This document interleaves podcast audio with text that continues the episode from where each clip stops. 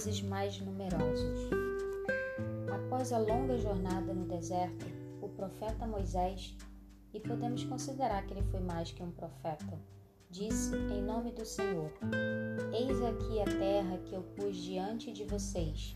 Entrem e tomem posse da terra que o Senhor, com juramento, deu a seus pais, a Abraão, Isaque e Jacó, a eles e a sua descendência depois deles. Deuteronômio 1, 8. Observe, entretanto, o que vem a seguir. Ouça Deuteronômio 1, de 9 a 11. Nesse mesmo tempo eu disse a vocês: sozinho não poderei levá-los. O Senhor, o Deus de vocês, fez com que vocês se multiplicassem, e eis que hoje vocês são uma multidão como as estrelas dos céus. O Senhor, Deus dos pais de vocês, faça com que vocês sejam mil vezes mais numerosos do que são agora, e os abençoe, como prometeu. Mas como poderia eu sozinho suportar o peso e a carga de vocês? E como poderia eu resolver sozinho todas as questões que surgem no meio de vocês? Escolham homens sábios, inteligentes e experimentados, segundo as suas tribos, para que eu os ponha por chefe de vocês. Qual é o significado dessas palavras à luz do fato de que os israelitas foram punidos pela rebelião em Cades Barneia? Em meio às peregrinações no deserto, eles foram abençoados pela graça. Durante 40 anos, tu sustentaste no deserto e nada lhes faltou. As roupas que eles usavam não envelheceram e os seus pés não ficaram inchados. Neemias 9, 21. E Moisés pediu a Deus que lhes multiplicasse mil vezes mais do que o Senhor já havia feito. Pergunta número 4. Ouça Deuteronômio 1, de 12 a 17.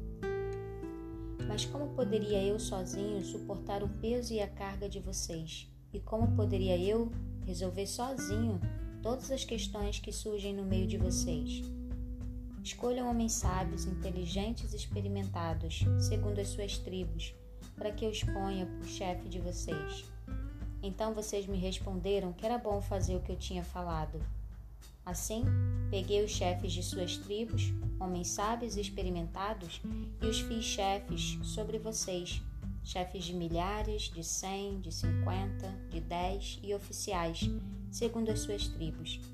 Nesse mesmo tempo, ordenei aos juízes, dizendo: Deem atenção às questões que surgem entre os seus irmãos e julguem com justiça entre um homem e seu irmão, ou o estrangeiro que está com ele não sejam parciais no julgamento.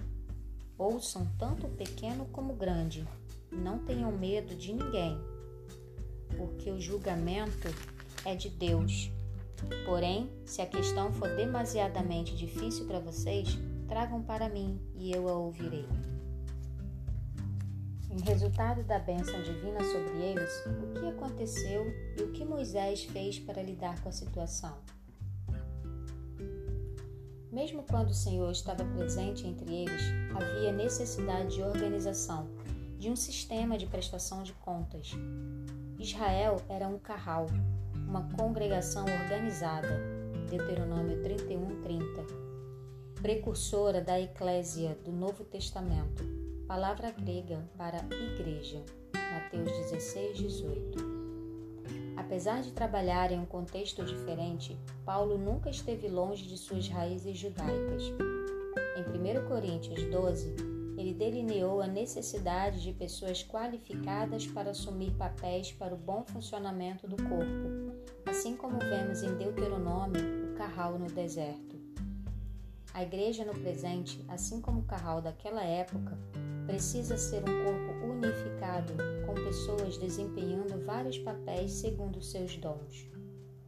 Apesar dos protestos de algumas pessoas contra a religião organizada, prefeririam a religião desorganizada?